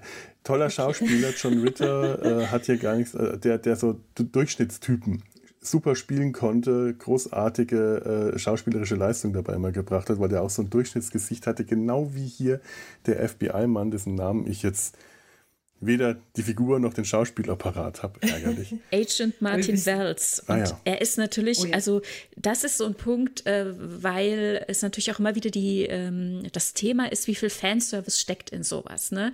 Und lebt sowas nur dafür oder davon. Und ich finde, ähm, dass diese ganze Handlung und alles, was hier, wie hier es reingeschrieben wurde, ähm, sich komplett in den Kanon einpasst. Also mhm. wie äh, Puzzlestücke, die sich äh, ohne, ohne anzuecken komplett in den Kanon einpassen und für sich auch selbst, finde ich, ein sehr stimmiges Bild und passend alles ergeben. Ähm, aber es gibt natürlich diese Momente, die insofern, die ich selbst eben auch als Fanservice äh, definieren würde. Und das ist eben zum Beispiel hier dieser ähm, Agent Wells, mhm. der eben vom gleichen Schauspieler gespielt wurde wie damals Lieutenant ähm, Duquesne oder Ducano, mhm. Duquesne, äh, der ähm, auf der ähm, Relativity diente, also in Voyager auftrat als Zeitreisender. Und hier kann man natürlich dann darüber yeah. nachdenken und lustigerweise natürlich dann auch noch die Relativity, die Wells-Klasse beschreibt, also ein Schiff der Wells-Klasse ist und er jetzt hier Agent ja, Wells ist. Also das, ist, das ist, definitiv Fanservice, ja. Das ja. tut der, für die Handlung nichts. Das ist einfach nur, damit wir was ähm, Lustiges aufspüren konnten. Ne? Ach Gott, hätte natürlich auch zu Schwierigkeiten bringen können, wenn sie sagen, wir machen da jetzt was draus. Ja, das war natürlich die Vermutung. Ne? Mhm. Ne? Ist das vielleicht tatsächlich ein, ein äh, Zeitreiseagent? Also gerade am Ende von Folge 7, wie du sagst, ne? er taucht am Ende eine Folge auf und dann hat man eine Woche Zeit, sich Gedanken drüber zu machen, oh, oh wenn das jetzt wirklich ein Zeitreiseagent ist, ui, wie kriegen sie das denn jetzt noch unter und so? Und dann blättert es sich dann eben in Folge 8. Nein, das ist einfach ein FBI-Agent. Ne? Der ja aber dessen Hintergrundgeschichte, dass er als Kind eben im Wald, also wahrscheinlich ja Ende der 70er Jahre, mhm. ähm, tatsächlich auf VulkanierInnen gestoßen ist, was ja dann auch wieder in die Enterprise-Folge Carbon Creek passt, ne? Mhm. Weil dort waren ja mhm. ursprünglich VulkanierInnen mal in den äh, späten 50er Jahren abgestürzt und hatten gesagt, aber erst in 20 Jahren kommt wieder ein Schiff vorbei. Also es passt halt hier auch wieder komplett. Ja, das ne? stimmt. Ja. ja. Es wurde äh, irgendwo, habe ich das mitbekommen, angekreidet, äh, dass der eine Vulkanier versucht, eine Gedankenverschmelzung mit dem mhm. Jungen vorzunehmen, sein Gedächtnis zu löschen, dass das zu der ja. Zeit aber gesellschaftlich auf Vulkan geächtet wäre. Mhm. Ähm, da bin ich mir nicht ganz sicher, denn zum einen es spielt ja nicht zur Zeit von Enterprise, wo diese Ächtung äh, uns erzählt wird, sondern äh, Jahrhunderte früher. Äh, zum anderen mhm. ist es ja aber auch so, diese Gedankenverschmelzung kommt nicht zustande, die werden vorher rausgebeamt. Es kann also sein, dass dieser eine Vulkanier diese Gedankenverschmelzung äh, sagen wir, unerlaubt machen wollte. Ja, und äh, vor allem auch nicht fachmännisch. Entweder ist er mhm. zu früh rausgebeamt worden oder er konnte es halt auch einfach nicht gut. Ne? Kann ja. ja auch sein.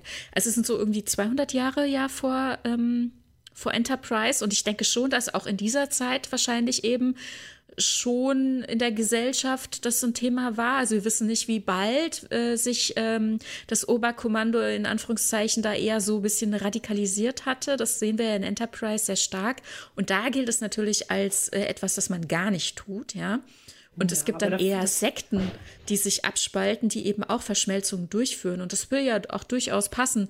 Warum mhm. soll nicht einer derjenigen, der auf Forschungsmission ist, eben jemanden sein, der so in Anführungszeichen open-minded oder der so äh, vielleicht einer bestimmten Glaubensgemeinschaft oder Sekte angehört, der das eben doch tut. Ne? Und das würde dann auch dazu um, passen. Etwas zu ver ja. ja. Und um etwas zu verbieten, muss es ja auch erstmal stattgefunden haben. Also ich denke mal, dass mhm. es wahrscheinlich dann wirklich zu der Zeit eben noch gang und gäbe war, Gedankenverschmelzung und vielleicht ist da mal irgendwas Schlimmes passiert. ja, oder dass es, äh, dass es möglicherweise tatsächlich schon verpönt war ja, oder, oder noch nicht verboten war, aber eben nicht üblich. Und er hat das in dem Moment nicht mit seinem Kommando auf dem Schiff abgesprochen, um keinen nee, Ärger zu ja bekommen, spontan. sondern das spontan gemacht und hat das dann später auch nicht mehr erwähnt, eben um keinen Ärger zu bekommen.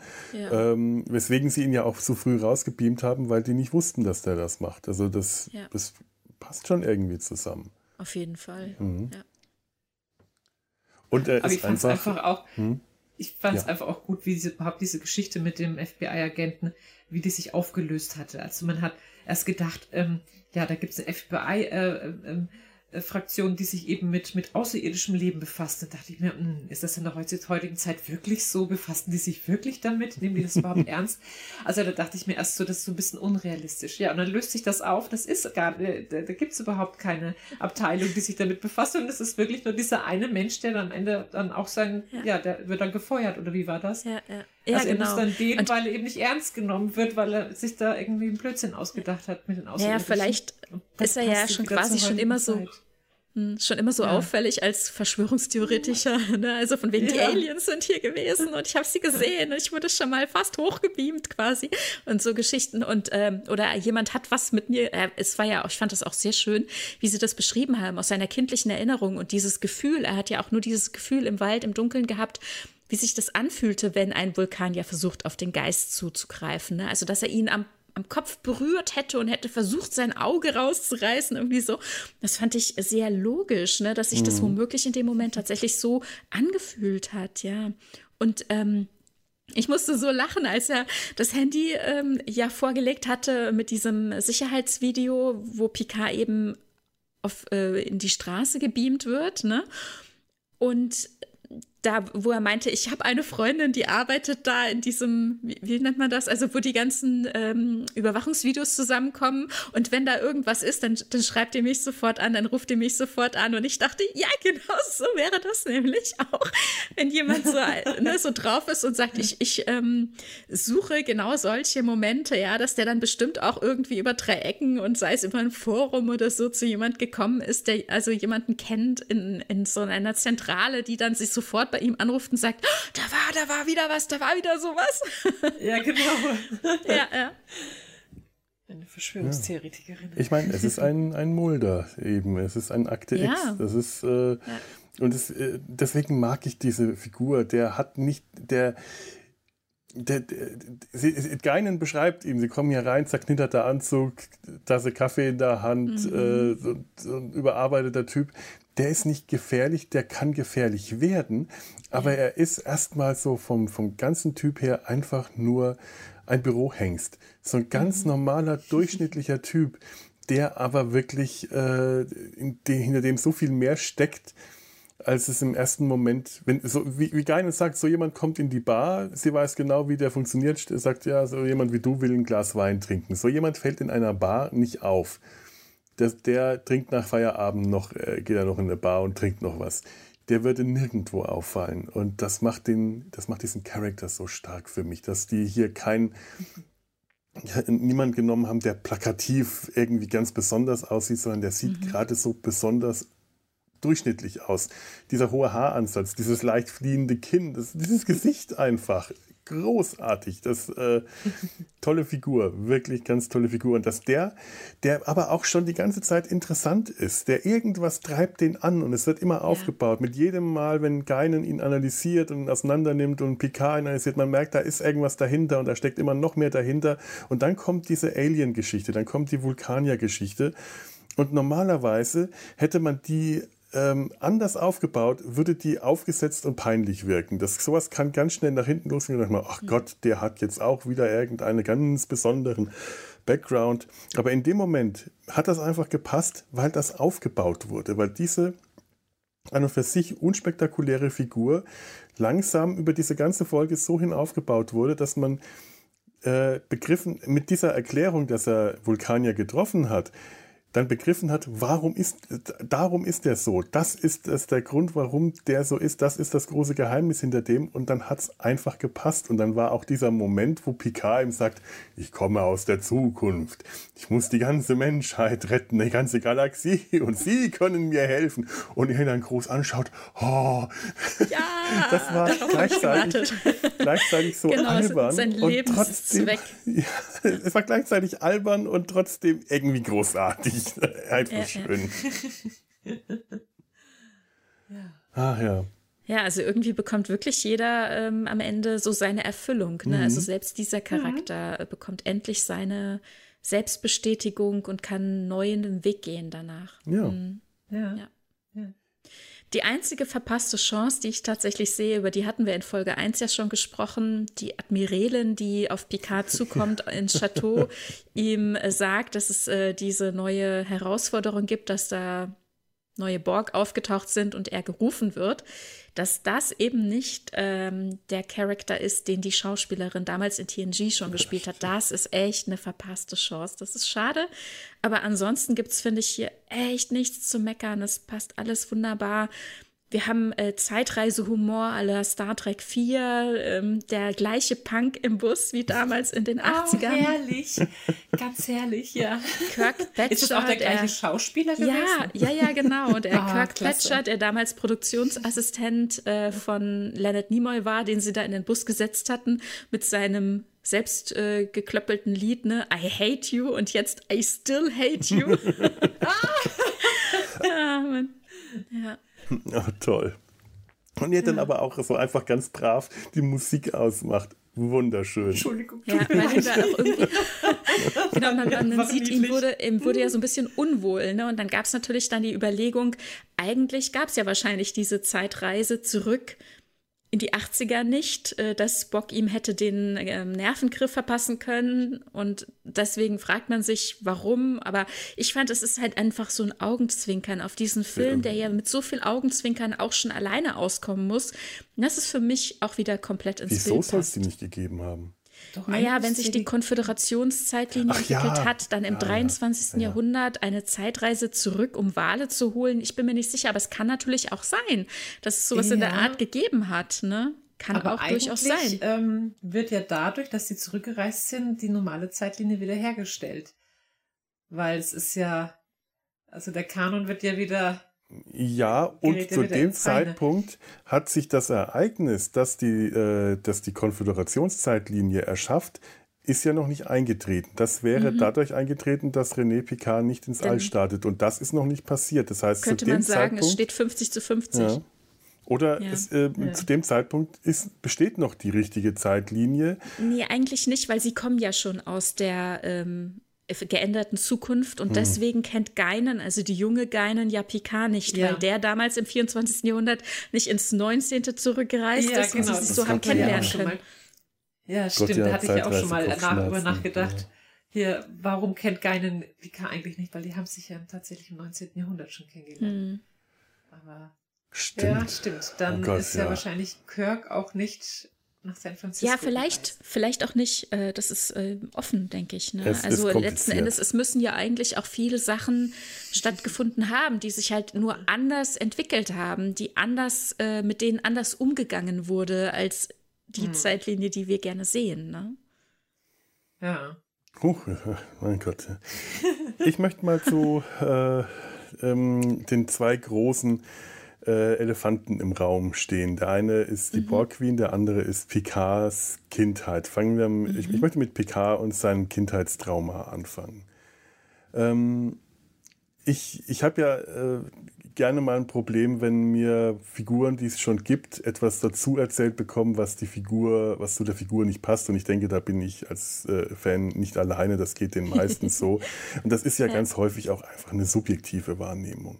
Ähm, mir gefällt momentan äh, nichts, was mit dem neuen Spock gemacht wird. Andere haben damit kein Problem. Und ich finde wiederum, ähm, ich sag's einfach gleich, alles, was sie hier mit PK gemacht hat, mit seiner Kindheitserinnerung, finde ich großartig. Es hat wirklich fantastisch gepasst. Es hat dieser Figur, es hat sie äh, Figur eine Erweiterung gegeben. Es hat, äh, ja. es hat ihm einen familiären Background gegeben, der erklärt, warum er so ist, wie er ist, ohne dass man ähm, irgendwas spektakulär an der Figur jetzt äh, verändert hat. Also man ja. die Figur. Man musste die, nichts verbiegen, ne? Es passt, es passt einfach. Ja. Und das finde ich schön, dass hm. du das sagst, weil in unserer ersten Aufnahme, also zu Folge 1, hatte ich dich gefragt, wie findest du es, dass eine neue Facette reingebracht wird, dass sein Leben anders äh, betrachtet oder sein Lebenslauf fortgeführt mhm. und weiter ausgemalt wird. Und da hattest du nicht geantwortet. Und das ist schön, das jetzt so zu hören.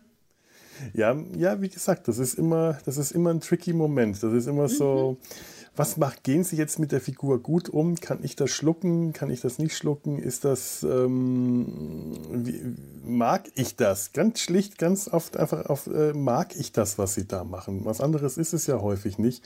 Man kann mhm. das Ganze noch so äh, gut argumentieren, aber wenn das Bauchgefühl mir sagt, nee, finde ich scheiße, ist es scheiße. Und ähm, das ist natürlich von den MacherInnen ein, äh, ein, ein, ein Anspruch äh, an die MacherInnen äh, von, von Serienfilmen Filmen, Fiktion generell, äh, den die nicht, an, den die nicht einlösen können, weil jeder äh, Fan, jede, jeder Zuschauer, jede Zuschauerin und so weiter, die haben alle andere Wahrnehmungen.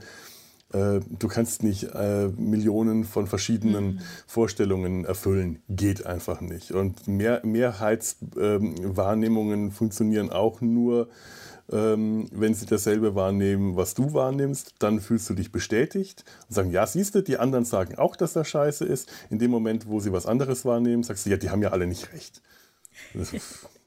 Also, ähm, und hier stelle ich fest, ähm, es hat die Figur PK nicht irgendwie nachträglich verändert. Es ist so, alles, mhm. was der vorher gemacht hat in der, in den, in den, in der Serie, in den Filmen, passt mhm. nach wie vor noch ähm, zusammen, soweit es zusammenpasst. Man kann ja immer noch sich über den Action-PK ab den Kinofilmen ärgern oder diskutieren. Ich habe den nie als ein großes Problem äh, wahrgenommen, weil mhm. Mein Gott, Midlife-Crisis überlebe, macht jeder irgendwann ja. durch. Und ja, und eben auch verschiedene Facetten einer Person. Ja. Ne? Das ist sowieso sowas, ja. was ich in der Gesellschaft immer wieder erlebe, dass ähm, Menschen nicht so gerne bereit sind, andere Facetten von, von einer Person, die sie auf eine bestimmte Art und Weise oder in einem bestimmten Setting, in einem bestimmten Kontext, in einem bestimmten Umfeld kennengelernt haben, eine andere Facette anzunehmen. Hm. Oder also, ne, also tatsächlich anzunehmen. Also nicht nur nicht sehen zu wollen, sondern eben auch zu akzeptieren, dass man in einem anderen Umfeld sich womöglich äh, auch anders gibt, ne, weil man bei der Arbeit ja. auf eine bestimmte Art und Weise auftritt und im Privaten oder unter einem bestimmten Freundeskreis ähm, anders sein kann. Das heißt gar nicht, dass man sich verstellt, sondern dass einfach jeder von uns verschiedene Facetten hat und äh, die man an verschiedener äh, Stelle eben einbringen kann oder eben nicht. Ne? Ja, und so sehe ich das hier ja. auch. Ja, und auch, dass das Alter einen einfach auch verändert. Also man entwickelt Natürlich. sich ja im Laufe der Jahre.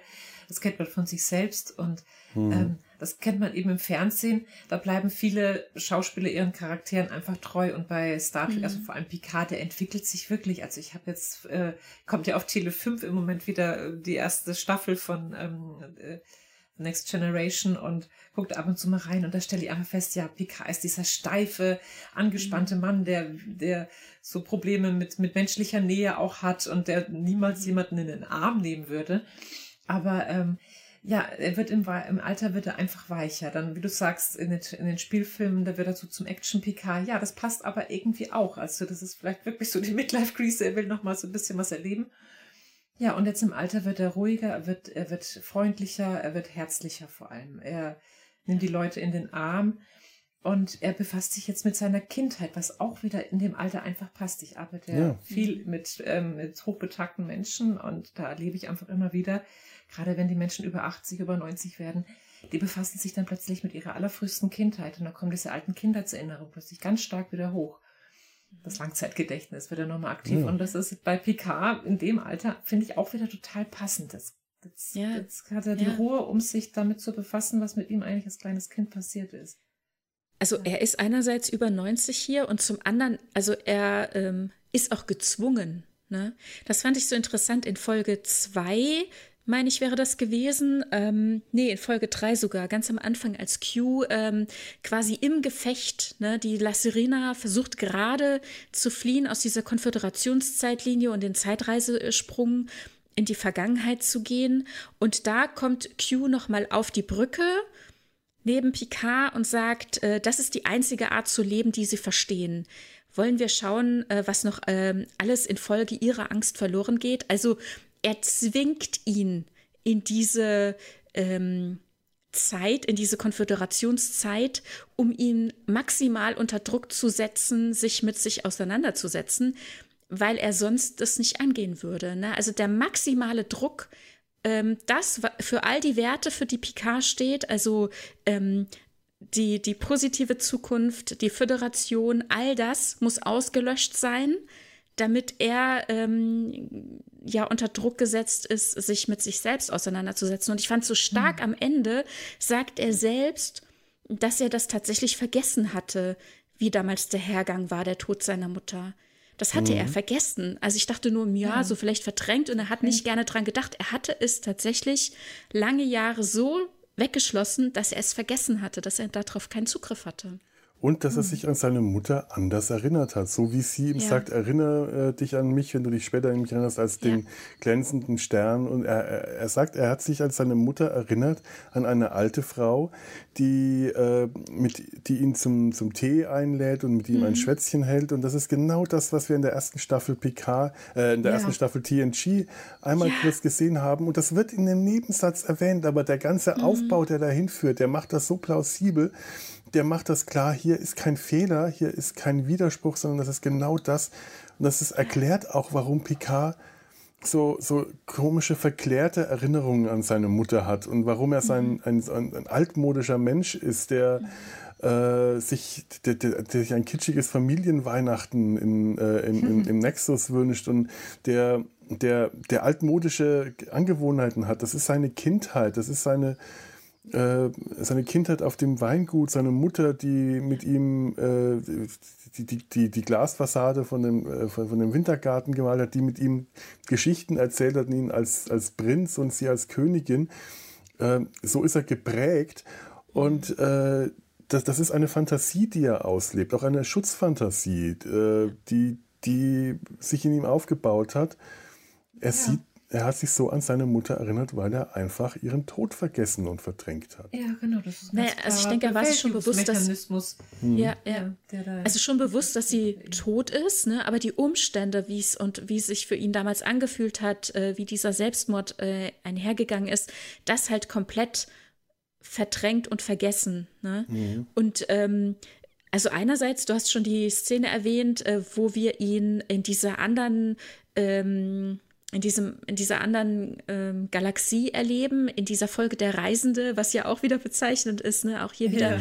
wo wir das erste Mal den Reisenden getroffen haben, der die Enterprise so weit weggeschleudert hat, dass wir in einer ähm, Realität vorhanden sind, wo eben ähm, Erinnerungen, Gedanken Realität werden. Ne? Und was das dieser Szene nochmal neue Tiefe verleiht, wie überrascht er ist, sie tatsächlich da sitzen zu sehen, als alte Frau ihm, ihm Tee anzubieten. Ne?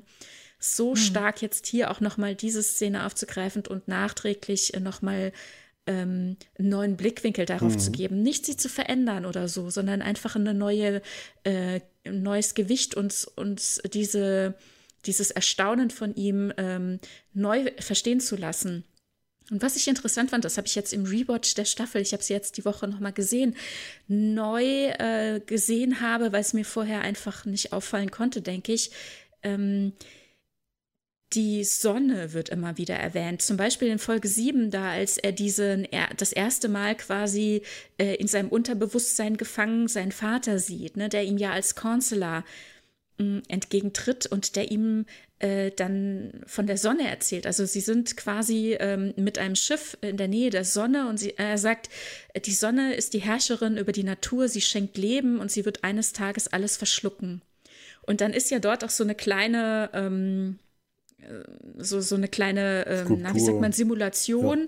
einer Sonne, ne? Und er nimmt quasi die Kugel, gibt sie Picard und sagt, erzählen Sie mir hiervon, ne? Weil er sagt, erzählen Sie mir doch was von Ihrer Kindheit. Und er sagt, was soll ich erzählen? Und dann nimmt er die Sonne darunter und gibt ihm die in die Hand und sagt, erzählen Sie mir hiervon. Die Sonne hier als Sinnbild für die Mutter, weil darüber erzählt er dann von der Mutter, die als Königin aufgetreten ist, ähm, mit ihm da Geschichten ähm, erzählt hat und dann die Mutter selbst, die ja früher auch von sich erzählt hat als, ähm, als ein, ein Stern, der ähm, funkelt mhm. und als solchen soll er sich an sie erinnern, aber dann eben auch ja verglüht und genau das Bild nimmt ja Q selbst auch auf später. Ne? Ja, ja, stimmt. Interessant. Hm.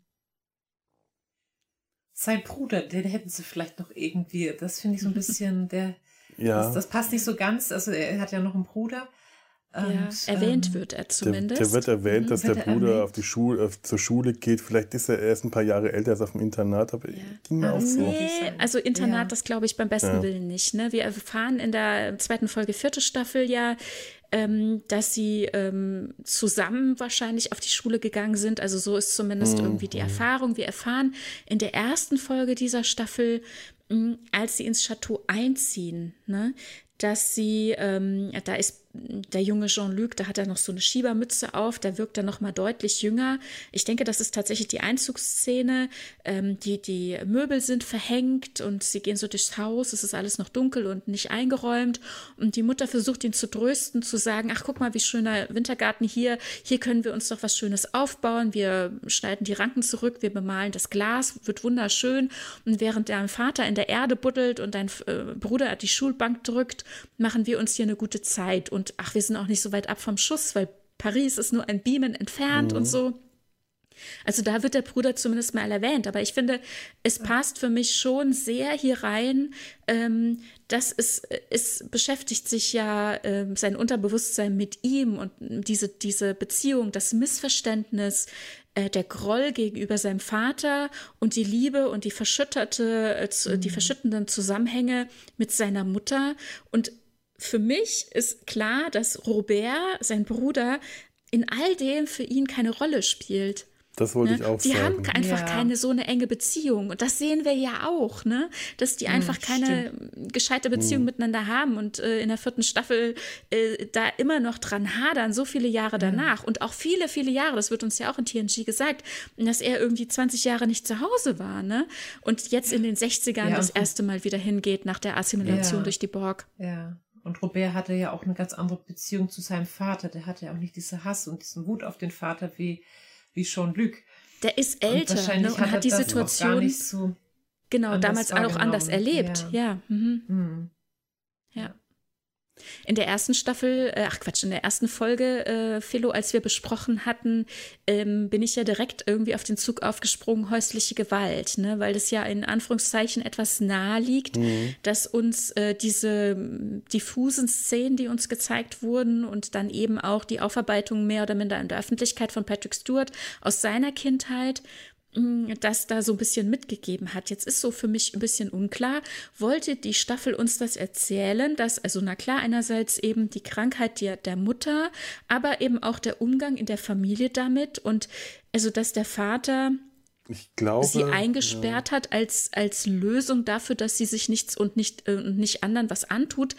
Ähm, ist das einfach ein Zeichen dafür, weil er sagte, sie wollte keine Hilfe annehmen.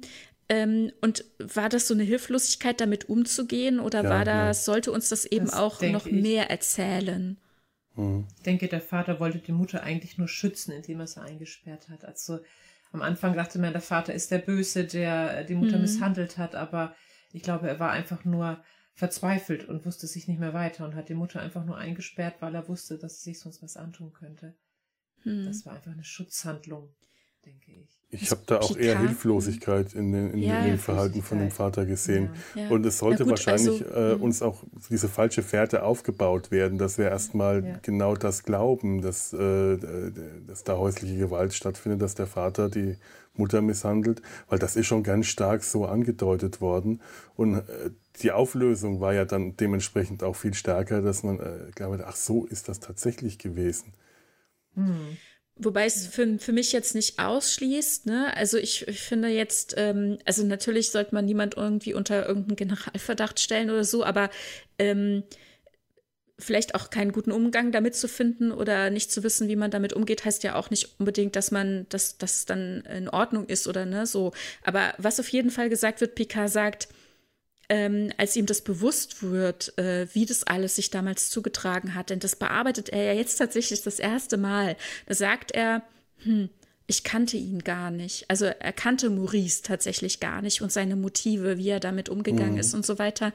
Ich fände es jetzt mhm. schwierig, wenn das Leute dann übertragen damit äh, die Staffel angefangen haben zu sehen und zu sagen, wow, hier wird äh, häusliche Gewalt thematisiert, das bedeutet mir persönlich womöglich viel das hier aufgearbeitet zu sehen und dann gibt es eine 180-Grad-Wendung mhm. und das Ganze wird ähm, komplett umgekehrt. Ne? Das fände ich äh, dann ein bisschen schwierig, aber es ist, es ist hier so ein bisschen ambivalent einfach. So habe ich es noch nicht gesehen, aber da hast du recht. Das ist natürlich ähm, bei so einem also, Thema ähm, schon, eine, schon eine ziemliche Fallhöhe. Ähm, das, das kann schlecht aufgenommen werden, dass man das dann einfach äh, ausklammert und sagt, nee, es ist, ist ja gar nie passiert und der ja, ist ja, ja, in Wirklichkeit einer der Guten. Man hätte es tatsächlich etwas ambivalenter dann zumindest äh, lassen können. Ach, also es steht nicht, für mich so offen, also und ich habe tatsächlich mit, äh, mit ähm, mindestens einer Person äh, geschrieben, die gesagt hat, äh, es bedeutet so viel, das hier gezeigt zu bekommen und es triggert persönlich auch äh, in das eigene Erleben, in die eigene Kindheit. Und ich fände das jetzt schwierig, wenn, wenn dann die Botschaft ist, ja, in Wahrheit ist es ja dann vielleicht so eine Täter-Opfer-Umkehr gewesen und äh, es hatte ja Gründe und er hat es ja gar nicht oh. gemeint oder es war ja nicht so, es war ja nicht so gemeint, ne? Das ist eben das so eine fiese so, Entschuldigung, ne? Ja, aber ich finde, das lassen nicht ja sein sollte. Im Grunde genommen, lassen sie das ein bisschen offen. offen. Ja, ja, und das finde mhm. ich eigentlich auch wieder, das finde ich eigentlich auch passend, weil gerade Thema häusliche Gewalt, das hat ja immer mehrere Seiten. Woher kommt das? Mhm. Wieso entsteht das überhaupt? Das ist ja ein Mensch nicht, in, nicht generell nur böse, sondern jeder Mensch hat ja seine guten und seine bösen Seiten und so denke ich auch der Vater. Ja, aber ähm, trotzdem, ähm, also gerade wenn es Hilflosigkeit heraus mhm. entstanden.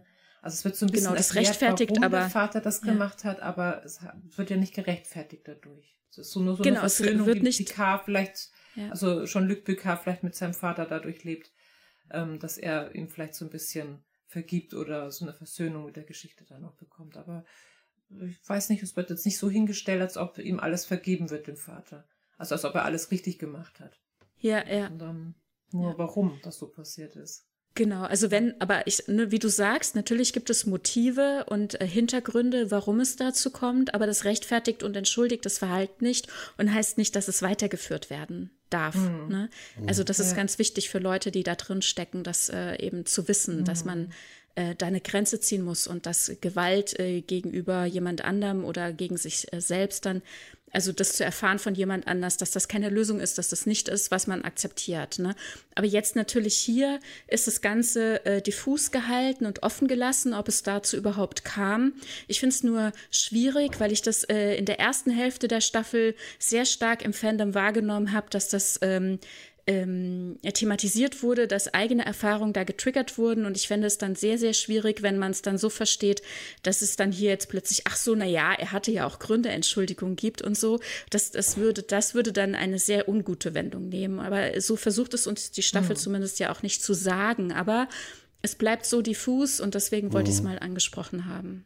Ja, das kannst du Also hier sein Vater war ja an sich ein sehr strenger Mensch. Das kam ja auch in der mhm. vierten Staffel in The Next Generation ja auch zur Sprache, dass auch später er wirklich noch, auch ja. streng war, dass er auch, ähm, äh, ich glaube, seine Söhne auch geschlagen hatte, äh, zum Teil, oder zumindest also verbal, also ähm, ähm, ja. äh, und äh, seelisch vielleicht auch misshandelt hat, so ein bisschen. Also ja, das ist vielleicht zu weit gegriffen, weiß man nicht, aber er war auf jeden Fall ein sehr strenger Vater und darunter hat ja Picard auch schon immer sehr gelitten.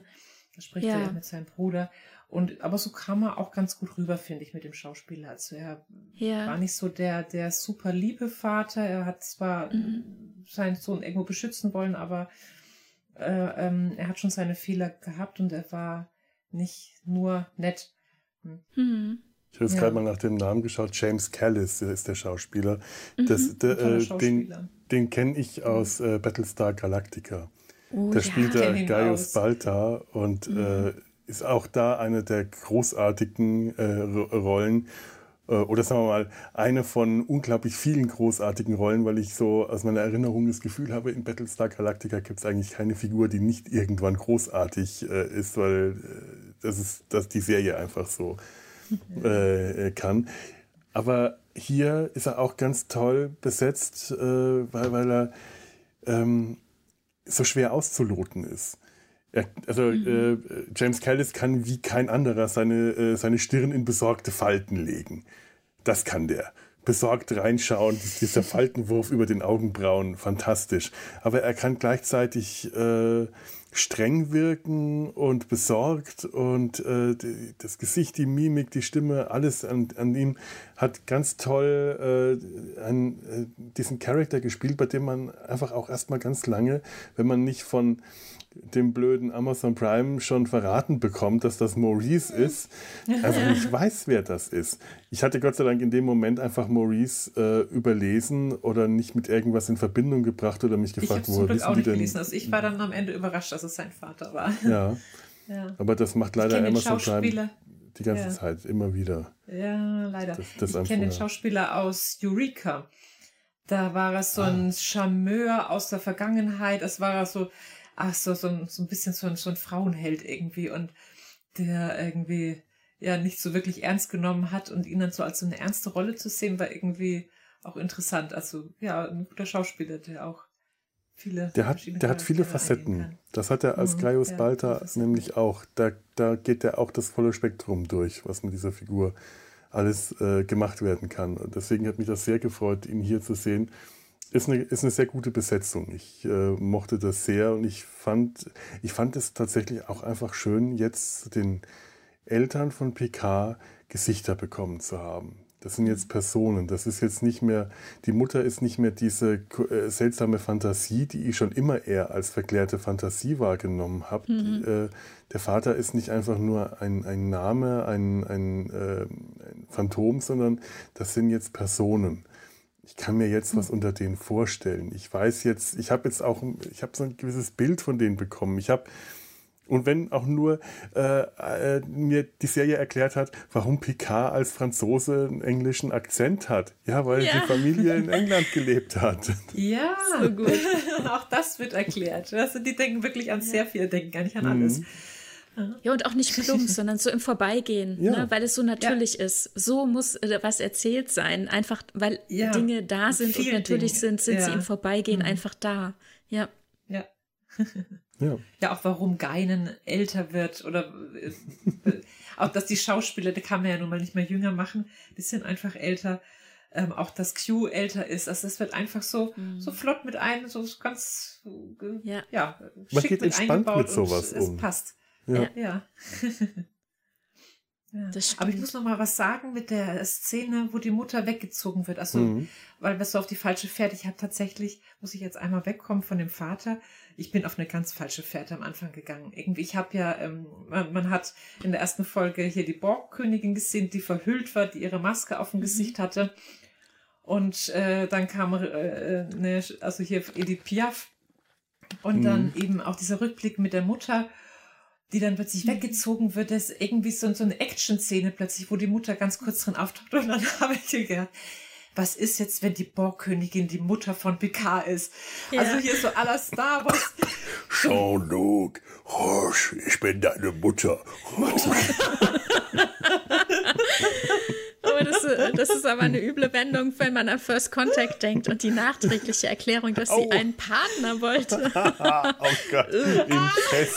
nee, okay. Okay, aber tatsächlich, tatsächlich ist aber es ein Gedanke, auch wieder die tiefe Bindung zu ihm. ja, ja. Auch wieder oh, also, das ist allerdings tatsächlich etwas, das viele Leute gedacht haben. Ne? Also viele dachten auch, äh, dass diese verhüllte Borg-Queen durchaus die Mutter sein könnte, durch die Musik und auch durch das Look Up, ne? schau nach oben. Ne? Das ist ja das, ja. was sie auch sagt. Das wird uns ja relativ schnell zu Anfang alles so in Verbindung gebracht. Mhm. Aber gut, dann sind wir bei der Borg Queen. Das ist, ja. äh, da wollte ich eh hin. Ja, aber da kommen wir dann in der nächsten Folge, das heißt im zweiten Teil dieser Folge hin und den zweiten Teil dieser Folge findet ihr auch hier äh, wie üblich in der Mediathek der Enervision. Und äh, ich freue mich, wenn ihr da auch wieder einschaltet, wie üblich, auch wie üblich. Und wie üblich wünsche ich euch jetzt noch, was wünsche ich euch denn? Das, das habe ich vergessen. Das Übliche ist wahrscheinlich irgendwas, was lebt flott und in Frieden. Das war das Übliche und Jolan.